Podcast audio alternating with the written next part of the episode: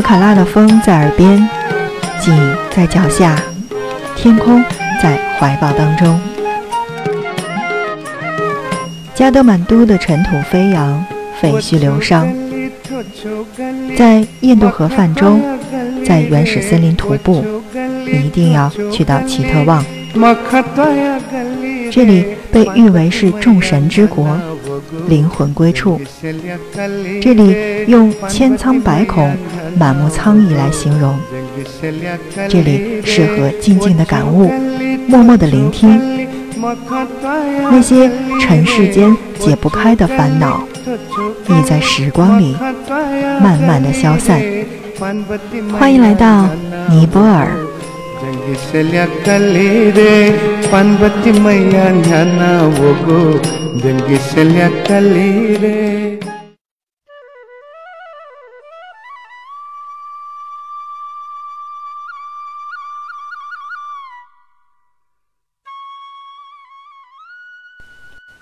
Hello，大家好，欢迎收听 FM 轻奢时光，听着声音去旅行。在今天的节目当中，让我们依然游荡在加德满都地区，但今天的加德满都呢，是跟我们的上一期有所不同。那在上一期节目当中，我们是在加德满都的市区逛了逛，但今天的节目，我们一起走到加德满都市区周边，来关注周边就有哪一些好的景色。加德满都第一个比较好的地方呢，那应该叫做斯巴扬布纳寺，同时呢，也被我们很多的国人称之为猴庙。斯巴扬布纳寺位于加德满都西部的环城公路边上的一个小山上，修建于两千五百年前，是尼泊尔最古老的佛教寺庙，因为寺里面的猴子众多，得名猴庙。传说以前加德满都的山谷是一片大湖，湖中一个小岛盛开着金色的莲花，大日如来在此显圣。后来文殊菩萨劈开了山体，让湖水退去，形成加德满都山谷，小岛变成了一座小山，信徒在山顶上修建了寺庙，就是如今的猴庙。猴庙顶上是看加德满都全景的最好的地方。特别是在傍晚时分，吸引了很多的旅行者。猴庙的主塔是加德满都谷地最美的佛塔，白色塔身上高耸的镀金塔尖儿，塔尖儿上四面佛眼环顾谷地的四周，塔基四周是一圈的转经筒，每天从早到晚。都有许多信徒围着佛塔去顺时针的行走转经。塔基下供奉着五方佛像，包括中央佛大日如来、东方不动如来、南方宝生如来、西方阿弥陀佛和北方不空成就佛。五方佛像之间是白、黄、红、绿、蓝五尊度母。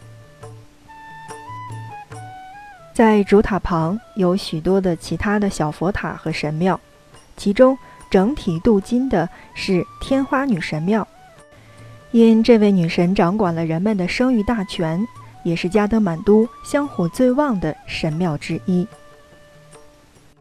说到这儿，肯定很多的小伙伴会问：怎么去呢？那如果你在加德满都市区的话，可以从泰米尔区到这里呢，真的是尘土飞扬，而且没有什么特别之处，所以呢，在这儿不推荐走路过去。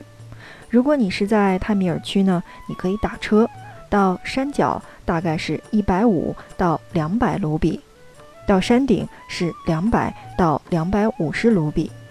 当然了，也可以打车到东边山脚下的入口。从这里上山需要攀爬三百多级的台阶，但两旁树林掩映，有各种的佛像雕像，是很有意思的。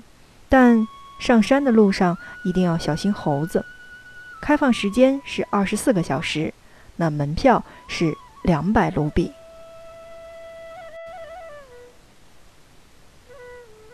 你会看到你的很多的攻略上面都会说，在加德满都市区的周边一定要去到的是猴庙，那么去完侯庙会去哪儿呢？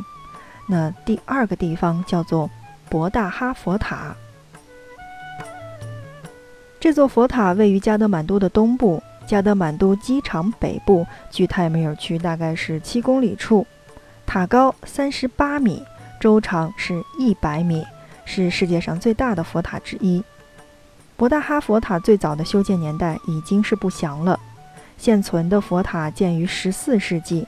位于拉萨到加德满都古商道的终点。以前西藏商人从拉萨历经千辛万苦来到加德满都，首先就会到博大哈佛塔去感谢佛的保佑。而在每年藏历新年和佛诞日的时候，博大哈和斯瓦扬布纳寺均有盛大的庆典。除了主佛塔，博大哈佛塔的四周也非常值得去探索。这里是加德满都的藏人聚集地，修建有藏传佛教的宁玛、格鲁、噶举以及萨迦等各派的寺院。如果你想到达这儿的话，那同样是从加德满都市区的泰米尔区打车到这儿呢，是三百卢比，同样开放时间是二十四个小时，门票是四百卢比。我看到了很多的攻略，也包括有一些我们的小伙伴去到之后回来告诉我说，那其实大家在加德满都市区的周边去游览的话，那路线会是什么样子呢？今天呢，我们就来说一说，游览路线呢是从博大哈佛塔的北侧香火旺盛的天花女神庙朝正北出发，沿途是售卖酥油灯的货摊儿。经过了金星川菜馆后，继续往北，在第二个三岔口往左走一百多米，是巨大的宁玛派寺庙，而它有一个特别的名字，叫做雪谦丹尼达吉林寺。这座寺庙本位于四川的德格，是宁玛派的六大道场之一。因为某些原因，本寺遭受了破坏。藏人在此就仿造修建了尼泊尔的雪谦寺。由雪谦寺原路返回到三岔路口，然后继续往北，经过一家非常受当地人欢迎的藏族小吃店。这里售卖的一种类似拉皮的藏族小吃，以及印度式的冰激凌是值得一试的。那我想吃货们一定会去试一试。那从这个小店的旁边呢，由此继续前行到下一个三岔路口，然后再右走，大概是几十米的时候，穿过道路左侧的一个小门，就可以看到隐藏在内的宁玛派的寺庙了。而外国人称为这里叫做白庙。这座寺庙开设短期的修禅课程，以及藏语、尼泊尔语还有梵语的课程。有很多来自西方、东亚地区的信众在此修行。那这个是我想说的重点。如果你有时间的话，那像我这样的人就比较喜欢去听听梵语的课程。虽然听不懂，但是我觉着梵语的魅力还是犹在其中的。从白庙出来呢，继续往东。走到下一个路口，进入到路对面的左侧的一个小巷子当中，就是隐蔽宁静的萨迦派的寺庙。那这个地方呢，叫做塔拉姆寺。这里环境幽静，僧人热情礼貌，而且提供住宿以及素菜餐厅，有不少的外国修禅者居住在此。塔拉姆寺有成年喇嘛二十五人，小喇嘛六十人。每天清晨早课之后和傍晚的晚餐时，许多的小喇嘛在寺庙的广场上嬉戏玩耍，童趣的场面令人感觉到非常的温馨。而从塔拉姆寺往南到下一个十字路口左转，是并排坐落的三座寺庙，依次是萨迦派的塔里克寺、噶举派的塔普桑寺和昆达寺。傍晚，寺庙前的空地上就会有许多的藏人在此摆摊儿，非常的热闹。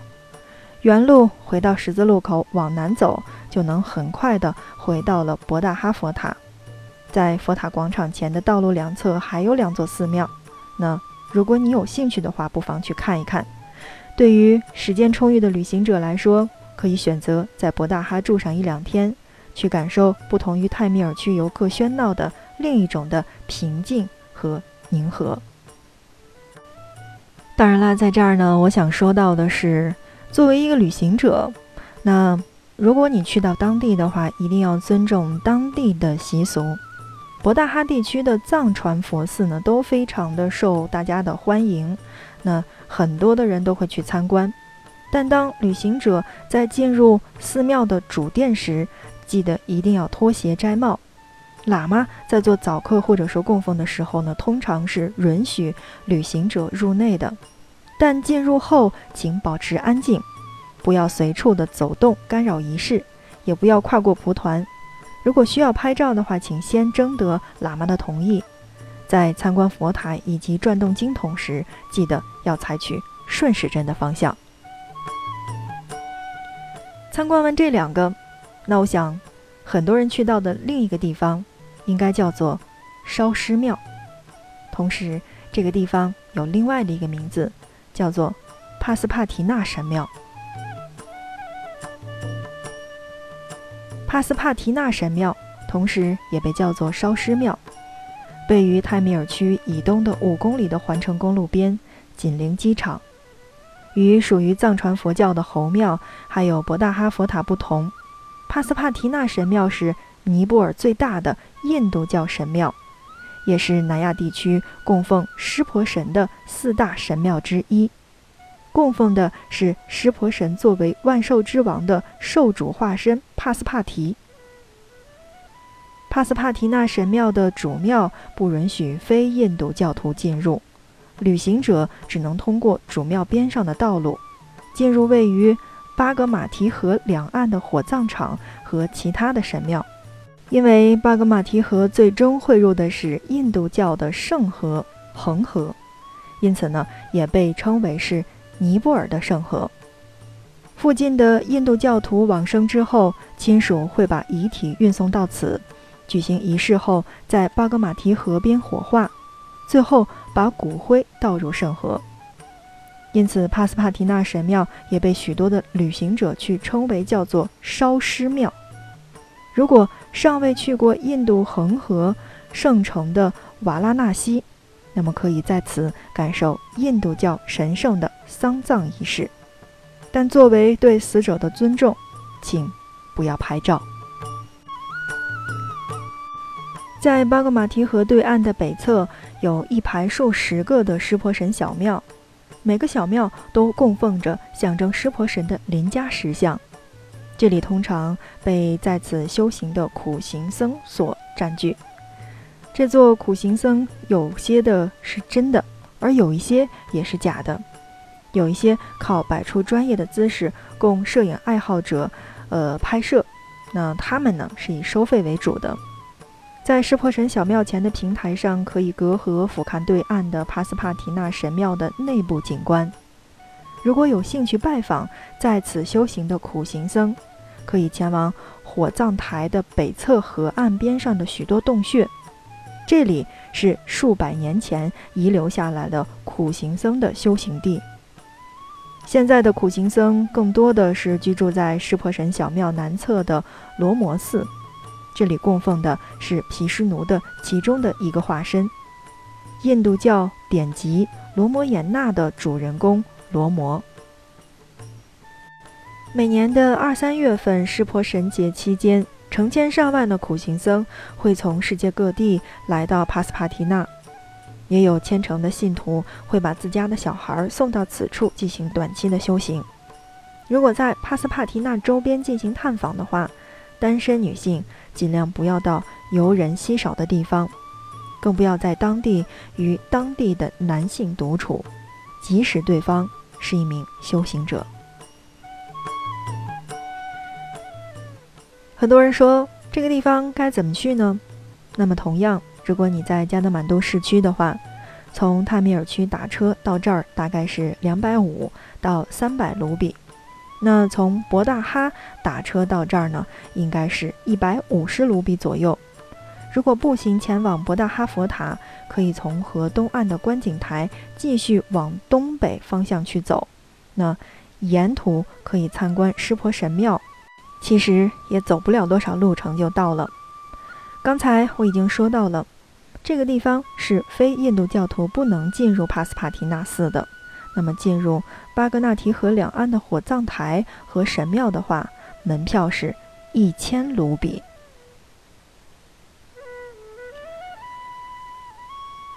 好的，亲爱的们，那么看看时间，我们今天的节目就又要跟大家说再见了。那在节目的最后，还是那句话，欢迎你的点击和订阅。有什么好的意见和建议的话，同时可以给我们留言。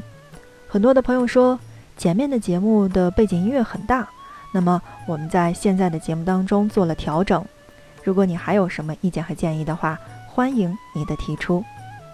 你的订阅以及留言是对我们节目的最大的支持，我们下期不见不散。